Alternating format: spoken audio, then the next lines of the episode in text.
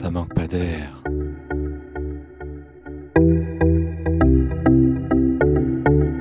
Bonjour et bienvenue dans Ça manque pas d'air, l'émission de radio entièrement dédiée à la recherche en éducation. Pour ce nouveau numéro, nous allons nous intéresser à la recherche AMAR. AMAR pour activité de mémorisation, d'approfondissement et de raisonnement réflexif des élèves. C'est le fruit d'un travail de recherche qui a débuté en 2008, soutenu par Anne-Marie Miguet Maud Chambard, Muriel Renard, enseignante en physique-chimie, mathématiques et espagnol, et Pascal Montpied, neurobiologiste et chercheur en sciences de l'éducation au CNRS.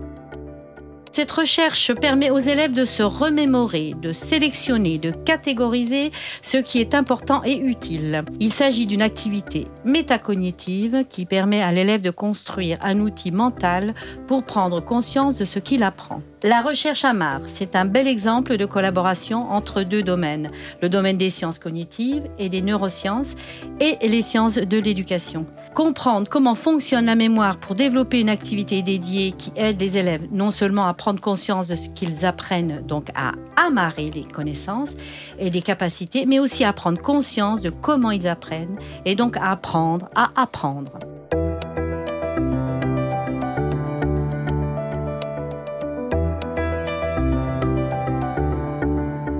Bonjour Agathe Payan, vous êtes étudiante à l'ENS de Lyon et vous avez préparé tout un petit point, un petit rappel historique de, des sciences cognitives. Oui.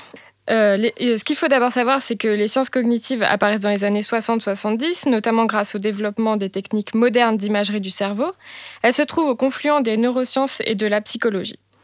Mais le cerveau et ses fonctionnements sont longtemps restés étudiés sous l'angle de la pathologie neurologique, avec des études sur les maladies neurodégénératives, comme la, maladie d'Alzheimer par exemple. Et même lorsqu'elle s'intéresse à l'école, c'est d'abord pour étudier les pathologies dites dys, comme la dyslexie, la dyspraxie ou la dyscalculie. Et ce n'est que très récemment qu'on envisage l'étude du cerveau et les sciences cognitives comme un outil d'amélioration des techniques d'apprentissage et de mémorisation avec le programme École et sciences cognitives lancé en 2000 par le ministère de la Recherche. Ce mouvement prend de l'ampleur au début des années 2010 et notamment à l'occasion d'un colloque au Collège de France en 2012-2013 organisé par Stanislas Dehaene, psychologue cognitif et neuroscientifique, professeur au Collège de France et titulaire de la chaire de psychologie cognitive expérimentale et membre de l'Académie des sciences. Le lien est alors établi entre les sciences cognitives et les sciences de l'éducation, deux domaines de recherche en plein développement, qui semblent parfaitement se nourrir l'un l'autre, mais dont la coopération, bien que nécessaire, reste à approfondir. On peut toutefois retracer un historique plus ancien du lien entre psychologie scientifique, euh, c'est-à-dire l'ancêtre des sciences cognitives, et l'éducation, avec les travaux pionniers de Binet en 1905 sur les tests d'intelligence, ou ceux de Piaget sur le développement intellectuel et ses conséquences pédagogiques au milieu du XXe siècle. On peut même remonter jusqu'à la fin du XIXe siècle et remarquer que l'éducation, et plus particulièrement l'administration scolaire, a été l'un des premiers terrains d'application des recherches en psychologie. Quant aux recherches qui portent plus spécifiquement sur la mémoire, ce domaine a fait l'objet de plusieurs études dans les années 60-70, avec la définition du modèle modal de la mémoire par Atkinson et Schifrin en 1968, et les travaux de Badley et Hitch qui définissent le concept de mémoire de travail qui est à l'œuvre lors de l'activité AMAR. Eh bien, merci Agathe Payan euh, pour cet euh, éclairage. Alors, euh, cette recherche AMAR a été euh, menée conjointement par trois enseignantes. Muriel Renard, donc professeure d'espagnol au lycée euh, Baggio à Lille. Anne-Marie Miguet, professeure de sciences physiques au lycée Saint-Exupéry à Lyon, Maud Chambard, professeur de mathématiques au collège La Fontaine à Roanne. Ce projet, euh, cette recherche a été aussi accompagnée par Pascal Montpied, chercheur en sciences de l'éducation au laboratoire ICAR, neurobiologiste de formation. Tout de suite, donc, nous allons entamer un dialogue euh, avec euh, ces quatre personnes et nous allons, dans un premier temps, contacter Maud Chambard, qui va nous parler depuis Roanne. Bonjour euh, Maude Chambard. Bonjour. Euh, vous êtes professeur de mathématiques au collège La Fontaine à Roanne. Et je sais que vous faites partie donc de ce collectif euh, qui a travaillé sur le projet Amar.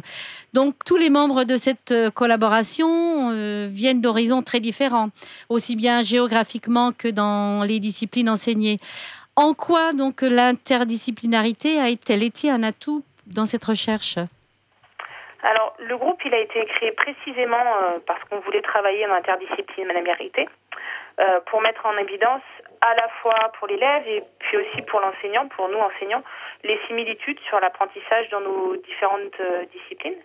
Et depuis 2008, date à laquelle a, démarré ce projet, nous avons travaillé avec de nombreux enseignants de différentes matières. Je vais essayer de ne pas en oublier. Donc, il y a eu le français, l'histoire, géographie, sciences économiques et sociales, le PS, SVT, mathématiques, physique, chimie et espagnol. Et au départ, nous étions tous dans le même établissement et euh, on travaillait tous avec la même classe. Alors de différentes façons, soit dans notre discipline, soit dans des projets interdisciplinaires que nous avons euh, que nous avons construits comme des projets sciences et société. Et enfin, euh, quand l'accompagnement personnalisé est né en, 2010, on a pu utiliser aussi bien évidemment ce, terrain-là. Alors, dites-moi, comment s'est fait le passage de la recherche ensemble à la recherche à distance?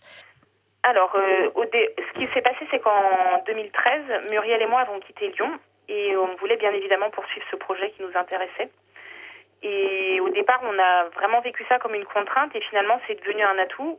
Alors, pour différentes raisons. Déjà, le fait d'être euh, à distance, enfin de quitter l'établissement, a fait qu'on a pu travailler sur davantage de classes, davantage de niveaux, mais aussi avec des publics variés. Parce que bien évidemment, avant, comme je viens de le dire, on travaillait sur la même classe. Et la deuxième chose, euh, c'est qu'on a modifié complètement nos modalités de travail, vu qu'avant on pouvait faire nos, nos, réunions en présentiel. Ensuite, nos réunions sont faites uniquement, bien évidemment, à distance, et donc on a utilisé la vidéoconférence. Et puis pour échanger nos fichiers, bien évidemment, euh, les moyens d'aujourd'hui, c'est-à-dire le Drive. L'autre gros point positif, c'est que finalement, ça nous a obligés à euh, à nous raconter dans les détails nos expérimentations, à relever plus de traces de ce qui se passait euh, pendant nos expérimentations, donc que ce soit des travaux d'élèves, des, des vidéos. Et finalement, c'est devenu un atout de, de, ne plus travailler sur cette classe en commun, qui nous paraissait au, départ indispensable. Et quelles ont été les difficultés rencontrées lors de la construction de votre euh, activité? Alors, au départ, on avait, euh, on, nous avions élaboré une activité trop guidée qui, euh, à l'usage, s'est révélée euh, inutile pour différentes raisons car l'activité, elle se transformait finalement en la construction euh, d'une fiche de résumé de cours et uniquement, surtout à partir du cahier. Donc on trouve souvent dans des études sur l'évaluation formative un peu le même type de fiche où le but, bien évidemment, c'est d'aider les élèves à apprendre. Mais en fait, ils voient dans cet instrument qu'on leur propose euh, uniquement un énième travail où ils s'en remettent à nous, à l'instruction donnée.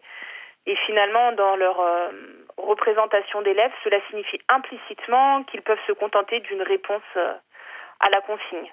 Euh, ils, ils élargissent pas leurs propos et ils appliquent finalement une stratégie très stéréotypée de remplissage des différentes colonnes du tableau qu'on leur proposait à l'époque.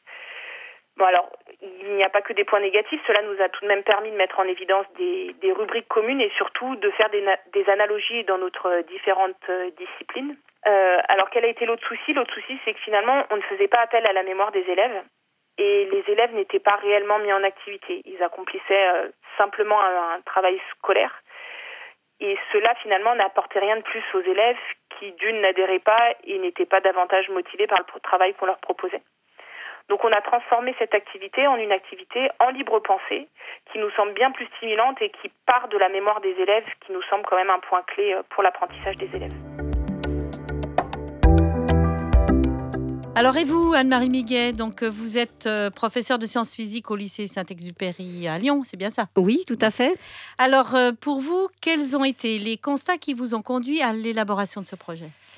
Alors ce qui a émergé tout de suite quand on a commencé à travailler ensemble en 2008, c'est que nous faisions tous le même constat, à savoir qu'on avait tous le sentiment que les élèves qui jouent leur rôle d'élève et, et effectuent les tâches demandées en reste souvent à l'exécution des tâches sans en comprendre le but. Ce sentiment est confirmé d'ailleurs par des résultats de recherche en sociologie de l'éducation. Donc les principales questions euh, que nous nous posions étaient les élèves qui sont mobilisés par le faire comme il faut, apprennent-ils ce que l'on pense qu'ils apprennent? Comment donner du sens aux activités? Comment aider les élèves à comprendre que le travail vécu en classe doit absolument être complété par un travail de tri et de mémorisation organisée. Quand prenons-nous le temps de l'auto-évaluation formative Et comment? Et bien sûr, une question qui découle de ce questionnement, que mettons-nous en place, nous les profs, pour y répondre et pour donner les moyens aux élèves d'y répondre? Finalement, quelle que soit la discipline concernée, pour beaucoup d'élèves, extraire d'une séance de classe ce qu'il est important de retenir et de savoir faire est une tâche qui n'est ni habituelle ni maîtrisée, mais le plus souvent reléguée à l'extérieur de la classe au lieu d'être faite en présentiel. Nous faisons l'hypothèse que pour que l'élève puisse s'approprier cette tâche, qui est une véritable activité métacognitive, elle doit faire partie intégrante de notre enseignement et être pratiquée régulièrement. C'est le rôle de l'activité AMAR. Eh justement, euh, en quoi elle consiste cette activité AMAR? Alors elle consiste à faire faire aux élèves un retour en arrière sur une séance donnée par exemple euh, la séance précédente, dans le but de retracer ce qui a été vu en classe et de repérer ce qui est important. Alors ce retraçage se déroule en deux étapes, d'abord individuellement, puis en petits groupes de 3 à 4 élèves. Alors pendant la phase individuelle, l'élève écrit sur une feuille de brouillon et uniquement à partir de sa mémoire tout ce dont il se rappelle à propos de la séance sur laquelle porte l'activité. Ensuite, en petits groupes, les élèves échangent et mettent en commun les éléments apportés par chacun. Ils s'expliquent alors des choses mutuellement. Lors de ces échanges, chaque élève complète, amende, réorganise les éléments et prend conscience de ce qu'il a oublié, de ce qu'il peut améliorer et de ce qui est important. Et les élèves, euh, ils réalisent cette activité uniquement à partir de leur mémoire? Euh, Oui, enfin oui et non, en fait. Au départ, il est vraiment important de veiller à ce que chaque élève cherche individuellement dans sa mémoire, sans aide extérieure. Mais bien sûr, les ressources comme le cahier, le manuel ou d'autres documents peuvent être consultés à la demande à plusieurs moments de l'activité, soit lors de la phase individuelle, si l'élève est vraiment bloqué et que même s'il a cherché dans sa mémoire, bah, il retrouve euh, très peu de choses ou parfois pas grand-chose du tout, soit lors de la phase collective en appui ou en vérification du travail effectué à partir de, la mémoire. Et vous, Pascal Montpied, vous êtes euh, chercheur en sciences de l'éducation au laboratoire ICAR. Alors, euh, pourriez nous expliquer un petit peu euh, quels sont les processus que l'activité AMAR engage au niveau de la mémorisation? Alors, les processus de mémorisation, c'est, je voudrais d'abord faire quelques points de base.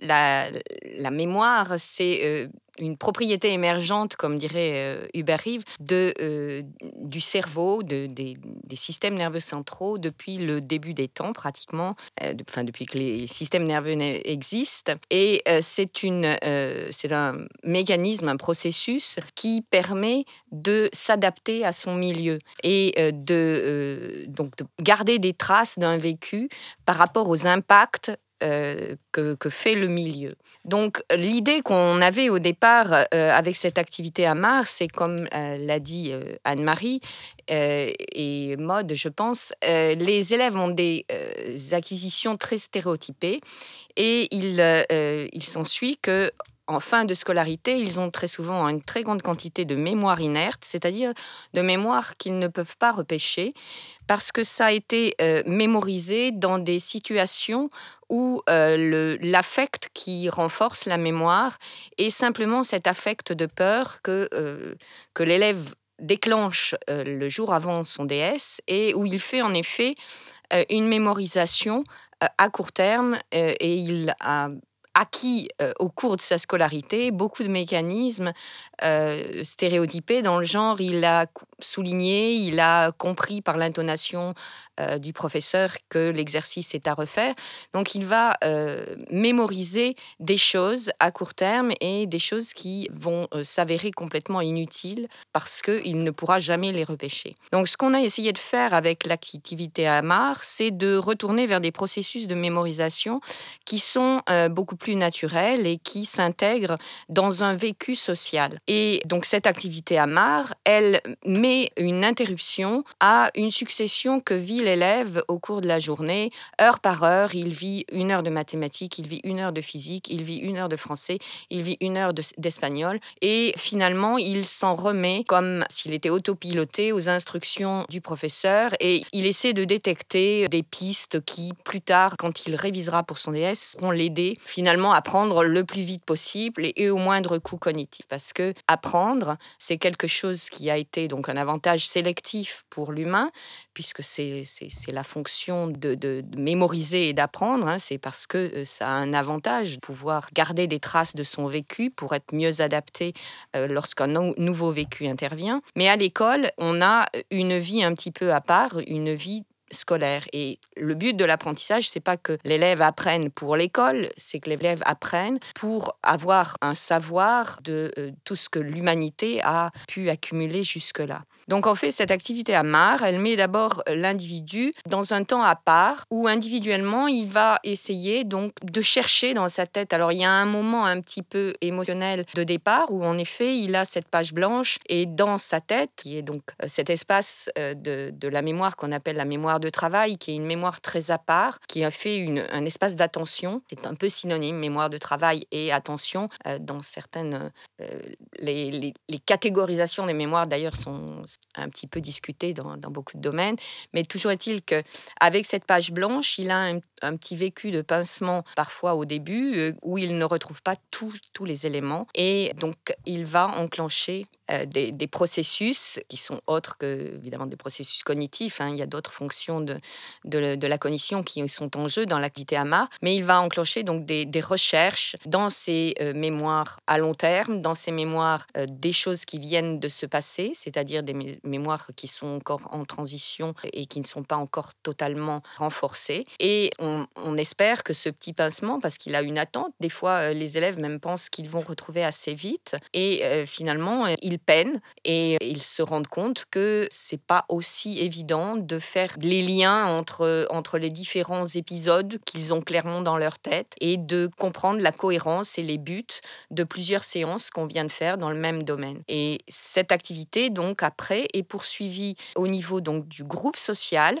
qui est en fait aussi la fonction de l'apprendre chez l'humain. C'est que apprendre, c'est bien beau, mais apprendre, ça veut dire être cohérent avec son groupe, c'est pouvoir partager. Donc, là aussi, il y a euh, des choses qui se passent où il y a beaucoup d'émotions et d'affects, particulièrement chez les adolescents, où il y a un pic de socialisation et où il est extrêmement important de pouvoir échanger avec l'autre. Et lorsqu'il y a ce vécu de groupe où les individus complètent les trous qu'ils avaient, où ils, euh, où ils ont pas pu être attentif tout le temps. Hein. Quand on a un cours de une heure, il y a des moments où on, on a l'esprit qui se balade, on dit en américain le mind wandering.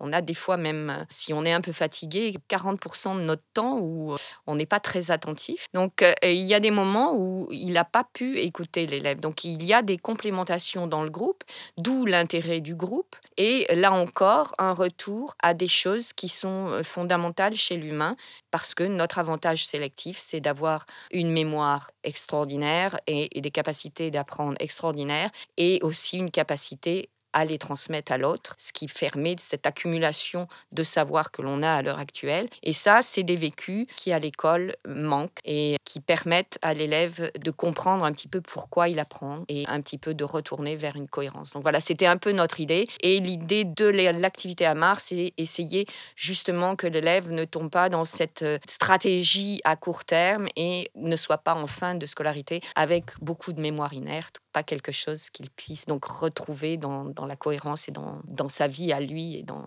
dans ses capacités à apprendre. Alors si j'ai bien compris, l'activité à Mars, c'est le fait de prendre le temps individuellement puis collectivement de prendre conscience de euh, la manière dont on apprend. Voilà. Donc euh, là, vous nous avez expliqué ce qui se passe dans le cerveau. Allons voir un petit peu ce qui va se passer au cœur même de la classe et nous allons euh, interroger Muriel Renard, donc qui va nous parler depuis Lille et c'est un des professeurs qui a expérimenté donc cette méthode au sein même de sa classe. Oui, allô Bonjour Muriel Renard. Bonjour. Euh, je rappelle que vous êtes professeur d'espagnol au lycée Baggio à Lille et que vous avez expérimenté donc depuis un certain temps la méthode AMAR. Vous pourriez nous expliquer un petit peu ce qui se passe dans la classe et dans quel cadre l'activité euh, se déroule-t-elle? Oui, euh, alors on pratique l'activité euh, dans toutes nos disciplines euh, et à tous les niveaux, du collège au lycée et même dans le supérieur. En fait, cette activité peut être réalisée par les élèves à différents moments. Par exemple, en fin de séance, comme aide à la mémorisation, ou bien en début de séance sur le contenu de la séance précédente. Ça peut être aussi en fin de semaine, en fin de chapitre, entre deux séances, ou encore en accompagnement personnalisé et pourquoi pas au retour de vacances. Au départ, lorsque les élèves ne sont pas encore habitués à faire ce travail de retour en arrière, il est plus facile de le faire sur une séance proche temporellement. Si l'on veut que les élèves soient acteurs de leur apprentissage, il nous paraît essentiel de leur proposer régulièrement et fréquemment cette activité métacognitive afin qu'ils puissent donner du sens à ce qu'ils apprennent. Alors, euh, ben, je comprends bien, mais quel est votre rôle, vous, en tant que professeur? Le rôle du professeur est essentiel et sa posture est inhabituelle. Pour le bon déroulement de l'activité, il euh, veille à installer et à maintenir une ambiance de bienveillance et de coopération. Cela permet l'émergence de la libre pensée. Il est très important que les élèves disposent d'un temps individuel et silencieux au début de l'activité et que l'enseignant veille à le faire respecter. Hormis au démarrage de l'activité où il précise euh, la séance sur laquelle euh, les élèves vont travailler et bien sûr euh, qu'il s'assure que tous les élèves ont bien compris, l'enseignant n'intervient pas, mais il reste à disposition des élèves. Si les élèves le sollicitent ou semblent ne pas démarrer, il les rassure, les encourage, les relance et les recentre sur le travail à faire. Les premières fois, le professeur explique succinctement le but de l'activité. Mais malgré tout, certains élèves peuvent être déstabilisés par cette activité qui ne leur est pas familière. Cela suppose donc que l'enseignant ait confiance en ses élèves et qu'il soit persuadé de l'intérêt et de l'utilité de l'activité. Justement, en, quoi cette activité euh, répond-elle aux problématiques que vous aviez soulevées euh, à l'origine? Euh, par cette activité, on offre à l'élève les moyens de se construire des outils pour apprendre qui ne sont pas liés à une discipline en particulier. En effet, on peut remarquer que l'élève qui pratique AMAR prend conscience que le travail vécu en classe doit être complété par un travail de mémorisation organisé et explicité et qu'il ne peut pas se fier à ce qu'il pense savoir. L'élève prend conscience que le travail de mémorisation ne se réduit pas à apprendre un résumé de cours dans la solitude, mais bien qu'il s'agit de donner du sens à des savoirs nouveaux, en les reliant à ce qu'il sait déjà, pour que le savoir acquis soit plus stable et surtout remobilisable dans d'autres contextes. Cette activité en libre pensée permet donc une dynamique de restitution des connaissances et des capacités formulées uniquement par les élèves elle vise à produire ce que l'on pourrait qualifier d'état des lieux des acquisitions à un instant T. Et en fait, le professeur et les élèves disposent d'informations sur trois points. Tout d'abord, sur l'enseignement des connaissances et des capacités, et ce, à la fois dans la façon dont il a été dispensé et dans la réception de cet enseignement par les élèves. Dans un deuxième point, euh, ce sont des informations également sur des difficultés, anticipées ou non, concernant ces mêmes connaissances et capacités. Et enfin, des informations sur l'état d'acquisition éventuellement instable de ces connaissances et capacités chez certains élèves. Pascal Montpied, tout à l'heure, vous avez parlé d'activités qui mobilisent euh, ce qu'on appelle la mémoire de travail. Vous pourriez nous en dire un peu plus? Alors, la mémoire de travail, c'est une chose que l'on mobilise dès qu'on a une activité euh, volontaire consciente. On mobilise donc quand on a une tâche, un but, cette mémoire de travail qui est en fait euh, un espace mental où euh, on se focalise sur ce qui est important, sur quoi notre attention se fixe. Et donc c'est cette cette activité mobilise la mémoire de travail d'une manière un petit peu particulière parce que elle fait travailler l'élève, elle fait remonter dans cet espace des choses qu'il vient de mémoriser pour les retravailler. Et d'un petit peu donc cette particularité de l'activité AMAR, c'est que au lieu de, de simplement faire travailler la mémoire de travail sur un travail où il y a des instructions et où l'attention est dirigée par le professeur et où les éléments à remonter en mémoire de travail sont pointés par une instruction, une fiche, un objet qu'il y a sur la table. Là, c'est l'élève qui doit reconstruire le film, retourner donc dans tout ce qui vient de se passer ou tout ce qui s'est passé la semaine précédente et retrouver les éléments qu'ils sont à connecter et dont il doit faire quelque chose et dont il doit poursuivre, donc regarder le cheminement de ce qui a été fait.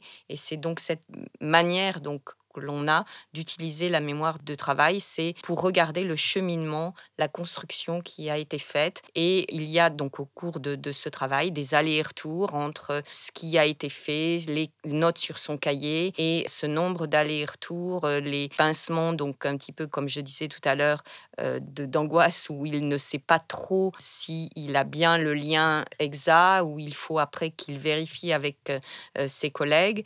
tous ces allers-retours lui permettent de renforcer les mémoires faites, les mémoires construites, et de, de vraiment avoir en fin d'activité euh, quelque chose de beaucoup plus marqué au niveau donc euh, mémoire à long terme, puisque c'est l'affect euh, qui va potentialiser la mémoire et qui permet des acquisitions donc à, long terme. Alors, quelle est la plus-value de, ce type d'activité par rapport à ce qui se fait habituellement en classe ordinaire Voilà, qu'est-ce que ça, cette activité peut apporter justement? La plus-value, c'est que l'élève cherche un, cheminement et ne, va pas se contenter, comme, comme on le disait, d'apprendre des paragraphes soulignés ou mis en gras dans son livre ou de, euh, d'apprendre euh, en refaisant un, exercice mille fois et, d'avoir un, petit acquis. Il essaie euh, donc, grâce à cet exercice de, métacognition, de, retrouver les liens et de construire un apprentissage qui est sa propriété et qu'il peut donc il peut se réinvestir de, de ses acquis avec bien plus de chance que s'il apprend juste avant son DS des choses qui ne sont pas liées, mais qui sont des routines et qui, euh, parfois, dans certains types d'enseignement, va pouvoir lui, lui permettre d'avoir quelque chose euh, de modéré, des fois quand même, hein, comme, euh, comme note, mais bon, qui, entre le coût cognitif que ça lui demande et la note qu'il a, ben, ma foi, c'est pour la vie scolaire quelque chose qu'il qui a jugé euh, valable.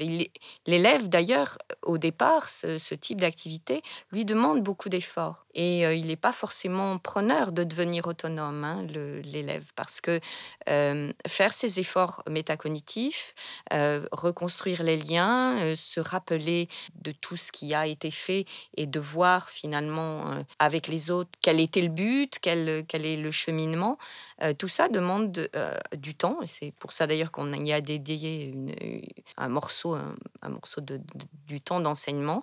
Euh, et c'est quelque chose donc il faut aussi apprendre à faire et qu'on apprend pratiquement jamais. La plus-value, c'est euh, l'autonomie euh, dans l'apprentissage et la valeur de l'apprentissage. Donc ça, ça rend l'apprentissage plus, plus vivant, est plus vrai, euh, plus réel pour l'élève et donc la mémoire est plus forte. Il y a tout un cheminement mental qui se met en œuvre. C'est comme si euh, l'élève se racontait une histoire ou euh, les élèves entre eux déconstruisent pour reconstruire. Voilà. voilà. Et, et ces, choses-là sont, sont bourrées de choses qui, qui sont l'affect humain, c'est-à-dire que pouvoir communiquer avec l'autre, pouvoir recevoir des informations de l'autre, pouvoir en donner à l'autre et pouvoir construire une cohérence ensemble, c'est-à-dire avoir quelque chose qu'on a appris, un savoir commun. L'important du savoir, c'est qu'il soit euh, mis en commun pour pouvoir progresser dans le groupe. C'est le, but d'apprendre, c'est pouvoir avoir euh, cet échange. Et quand on le fait, ça prend corps et ça devient quelque chose de beaucoup plus puissant que si on est passif et euh, si on apprend sans, sans avoir ce vécu social, particulièrement chez l'adolescent. Alors, quand vous parlez justement de coopération, de collaboration, ça expose l'élève au sein du groupe, ça le met en, dialogue. Est-ce que euh, vous constatez, comment je veux dire, des effets sur la confiance en soi euh, de l'élève? Est-ce que ça a un impact fort? Qu'est-ce que vous observez à ce niveau-là? Euh, Oui, je pense que ça, que ça renforce la, la confiance en soi parce que le, le, le fait qu'ils puissent expliquer à l'autre, le, le, fait qu'ils qu'ils arrivent à, à trouver euh, la cohérence des choses et pas à prendre bêtement, enfin un petit peu au coup par coup et, et sans, sans, voir vraiment euh, le but des choses. Euh, je pense que ça, ça renforce un état de compétence, donc un état d'autonomie, et forcément, donc toutes ces, toutes ces, tous ces besoins psychologiques de, de l'humain retombent sur un renforcement de, de la self-esteem, c'est la construction de, de, sa personnalité qu'on fait dans, dans, ce genre de choses. Apprendre et savoir plus valorise le moi. C'est, ce qui est un petit peu difficile des fois dans le milieu scolaire parce que c'est il, y a, il y a un peu trop de choses. Les programmes sont lourds et donc forcément au bout d'un moment ils sont un peu épuisés puis c'est vrai que cette activité euh, nécessite de prendre le temps. Euh, mais vous, Anne-Marie Miguet, vous avez constaté euh, concrètement dans les classes les, changements qu'il en découlent de, cette activité? Oui, bien sûr, puisque je la pratique avec toutes mes classes et déjà depuis un, un petit moment. Alors tout d'abord, cette activité permet de faire vivre à tous les élèves, et vraiment tous, un temps d'arrêt et de retour sur leurs actions et sur les événements qu'ils ont vécus.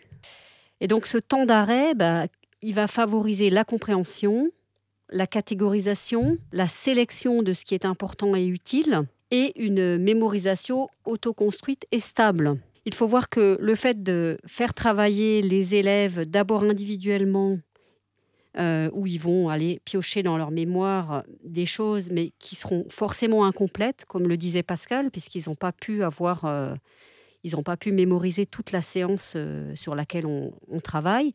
Le fait de les mettre par petits groupes de trois ou quatre permet d'avoir trois ou quatre traces cinémascopiques des moments vécus. Et ça augmente donc vraiment les chances d'avoir la bobine complète, on pourrait le dire comme ça, du film de la séance d'apprentissage. Donc, à la fin de l'activité, les élèves en petits groupes arrivent à retracer vraiment la séance complète. Mais cela leur permet de leur faire prendre conscience que qu'expliquer à un camarade, finalement, ça permet de mieux comprendre et d'ancrer encore davantage les connaissances dans la mémoire. Euh, ce qu'on peut retenir, c'est que quel que soit l'âge des élèves, cette activité est très enrichissante et on constate une réelle évolution dans la façon dont les élèves l'abordent et s'en emparent lorsqu'ils la pratiquent régulièrement. Bien, euh, et, vous, Maud Chambard, pourriez nous dire quels sont les résultats observés euh, sur le long terme? Alors, cela fait maintenant deux ans que nous faisons remplir des questionnaires à nos différentes classes, euh, depuis qu'on s'est un peu stabilisé. Nous sommes en train de recueillir les données, mais le panel n'est pas encore assez important aujourd'hui pour pouvoir faire une, euh, une, analyse statistique. À cela s'ajoute que les élèves interrogés depuis que euh, Muriel et moi-même ne sommes plus à Lyon, les élèves interrogés viennent de niveaux très différents et cela ajoute une variable supplémentaire à l'étude et du coup, il nous faut d'autant plus de, questionnaires pour pouvoir faire cette analyse. Est-ce que vous avez pu observer si les élèves utilisent cette méthode, enfin, à, à d'autres disciplines avec des enseignants qui ne pratiquent pas la méthode Amar.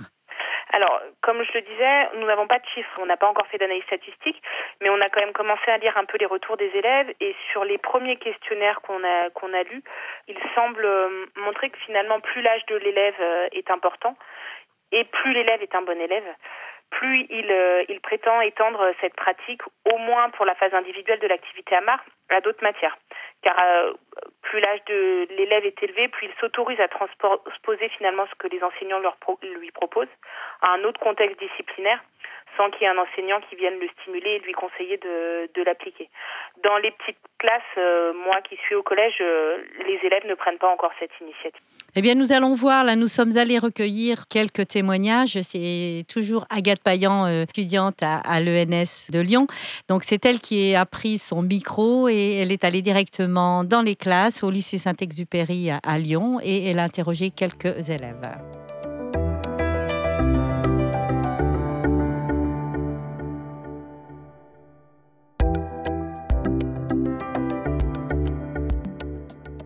Je suis au lycée Saint-Exupéry de Lyon avec Cléo et Mélissa. Bonjour. Bonjour. Cléo et Mélissa qui viennent de pratiquer l'activité Amar euh, dans la classe de Madame Miguet. Donc depuis combien de temps est-ce que vous pratiquez cette activité Cléo? Euh, donc c'est la première année qu'on pratique cette activité. Euh, depuis le début de l'année, on y fait à chaque fin de chapitre et des fois au milieu aussi pour se remémorer tout ce qu'on a fait dans le chapitre. Et vous l'avez fait souvent? Bah, Comme j'ai dit, au milieu du chapitre souvent et à chaque fin de chapitre et après quand elle nous donne la, fiche CCM, on essaie de voir si on se rappelle de. C'est quoi la fiche CCM C'est une fiche qui regroupe toutes les capacités qu'on doit savoir pour le contrôle. Donc vous l'avez fait qu'en physique avec Madame Miguet, vous l'avez pas fait avec d'autres matières? Oui, c'est le seul cours où on le fait depuis le début de l'année. Et c'est dommage qu'on le fasse pas dans d'autres cours parce que ça peut aider. Et est-ce que vous avez essayé de le faire par vous-même euh, pour d'autres matières? Euh, Non, parce que je trouve que c'est mieux de le faire en classe avec d'autres gens. Et du coup, euh, quand on est tout à la maison, on n'a pas forcément, on peut pas forcément inviter des gens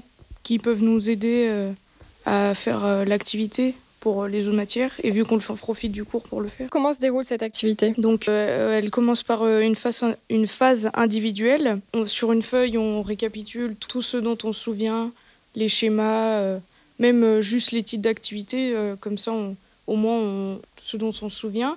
Et après, on compare avec les autres gens du groupe. Et après, on peut poser des questions, s'expliquer entre nous ce qu'on n'avait pas forcément compris. Et juste à la fin, on ouvre nos cahiers et on corrige ce qui était faux et on rajoute euh, tous les éléments qui nous manquaient. La première fois que vous avez fait cette activité, euh, vous en avez pensé quoi euh, Est-ce que ça a été facile de, la faire tout de suite ou est-ce que vous avez eu, plusieurs séances pour vous habituer, être plus autonome Cléo? Au début, on ne comprenait pas vraiment l'intérêt et puis on ne voyait pas trop comment faire. Puis euh, on a essayé de, comprendre et on, a, on, l'a fait. Mais euh, pour qu'on aille le plus en plus vite et qu'on le fasse bien, il a fallu qu'on fasse plusieurs séances dessus pour, pour qu'à la fin on aille vite, qu'on puisse bien euh, tous se comprendre, écrire tout ce qu'on pensait et tout ce qu'on se rappelait. Donc merci beaucoup Cléo et Mélissa, donc en seconde au lycée Saint-Exupéry. Merci. Muriel Renard, vous êtes enseignante et vous pourriez nous dire un petit peu euh, ce que cette méthode euh, change dans la, votre pratique d'enseignante et dans votre façon de faire la classe? Oui, en fait, cela change la posture de l'enseignant et le contrat de classe. Euh, on remarque que le savoir se construit ensemble. Nous partageons la responsabilité du savoir avec les élèves en développant leur autonomie et leur capacité à prendre en charge leur apprentissage, euh, leur progression. Nous essayons de développer l'aptitude de l'élève à être en charge de son propre savoir. Alors, vous, venez de parler là de, posture de l'enseignant. Est-ce que ça ne nécessite pas une forme de lâcher prise de sa part? Oui, comme nous l'avons précisé euh, tout à l'heure, la réussite de l'activité est conditionnée à la posture de l'enseignant il est important qu'il organise l'activité, mais sans intervenir de façon directive. C'est en cela que l'activité nécessite un regard bienveillant et une forme de lâcher-prise de la part de l'enseignant. Il n'est plus maître de tout ce qui se passe dans la classe, il intervient surtout dans l'organisation en amont. Dans le déroulement, il intervient uniquement à la demande des élèves qui consolident ainsi leur savoir et leur connaissance grâce à une coopération avec leurs camarades sans forcément intervention ni correction du professeur. Quel est l'objectif à long terme de, de cette expérience, de cette méthode? Oui, l'objectif à long terme de l'activité AMAR, euh, c'est en fait que chaque élève prenne conscience de l'intérêt d'une démarche réflexive pour lui permettre de trouver du sens à ses apprentissages et donc d'apprendre. Et bien sûr, euh, qu'il puisse la transposer par lui-même à d'autres apprentissages. C'est vraiment le rêve de tout enseignant d'arriver à, rendre les élèves autonomes. En tout cas, merci euh, à tout le monde, euh, à tous pour euh, vos apports, votre expérience qui est très très riche. L'émission Ça manque pas d'air touche à sa fin. J'espère que nos auditeurs auront envie surtout les enseignants, auront envie de se lancer dans cette, dans cette expérience et utiliser la méthode Amar cœur même de leur classe. À toutes les quatre, Pascal Montpied, Muriel Renard, Anne-Marie Miguet et Maud Chambard. Merci à toute l'équipe de NS Média euh, pour leur appui technique. Et merci à Agathe Payan, euh, étudiante à l'ENS de Lyon. Et rendez-vous le mois prochain pour une nouvelle émission de Ça manque pas d'air consacrée à une nouvelle recherche. Si vous souhaitez avoir de plus amples informations, rendez-vous sur le site Pégase, P-E-G-A-S-E. E. C'est un site de physique. Vous trouverez dans la euh, rubrique accompagnement personnalisé tous les éléments qui vous permettront de vous lancer dans cette aventure Amar, de manière à amarrer les élèves dans leur savoir, leur connaissance. À très bientôt. Rendez-vous le mois prochain.